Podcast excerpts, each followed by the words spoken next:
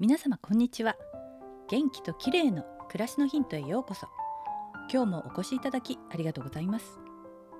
昨日はくるみちゃんの2回目の予防接種の日でした。いつも小さな声なのにさすがに大きな声で泣いたのでちょっとかわいそうになりました。ということで今日はくるみちゃんです。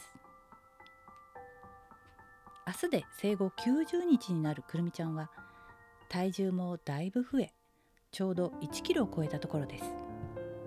昨日は2回目の予防接種でしたがお出かけはちょっとスリルがあって楽しいのかリュックの中では喉をぐるぐる鳴らしておとなしくしていました。くるみちゃんにとっては注射も嫌ですがその前の体温測定が脅威だったようです。先生がお尻に体温計を入れた時にはびっくりしてやめてとものすごい大きな声で抵抗していました。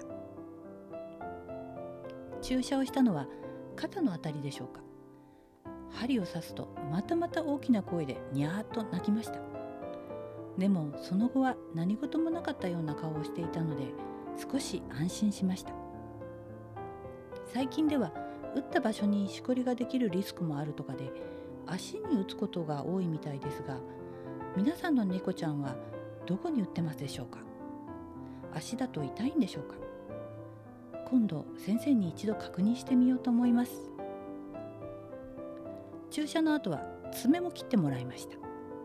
爪は家でも何度も切ろうとして頑張っているんですがとても嫌がるんです。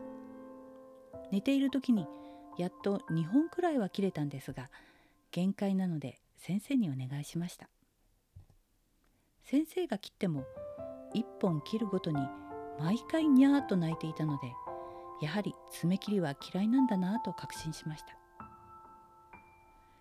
くるみちゃんとじゃれて遊んでいると最初はいいんですが次第に獲物を狙うハンターのような目つきになり私の手をめがけて飛びかかってきます。それも可愛いんですが爪が伸びていると結構手を引っかかれてしまうんですね。ちょっと噛んだりもするので痛いと言って怒るんですがあまりわかんないようです。